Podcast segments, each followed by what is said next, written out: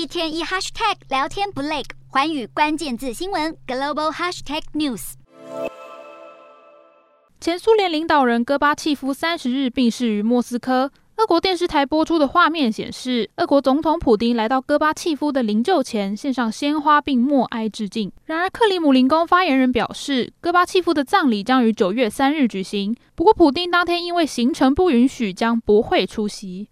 其实，普丁一直以来都将苏联解体视为严重的政治灾难和耻辱，并怪罪是戈巴契夫屈服于西方要求所导致。对于俄国现在大举入侵乌克兰，戈巴契夫临终前也向密友透露，他感到非常难受。虽然普丁和戈巴契夫的政治理念不合，不过西方国家普遍对戈巴契夫终结冷战表达肯定，包括欧盟、德国、波兰等各国的领袖都出面赞扬戈巴契夫在执政期间的作为。苏联解体被西方视为迈向民主的重大改革，普丁却认为这根本是俄罗斯人的悲剧，执意不再重复这种错误。而任何和普丁意见不合的人，也都可能成为被打压的对象。俄国第二大石油公司陆克石油的董事长马格诺夫就传出从莫斯科中央临床医院坠楼身亡。而陆克石油董事会曾公开呼吁，应立即停止对乌克兰的战争。离奇的是，外媒报道，今年已经有六位俄国知名人士因为不明原因而坠楼。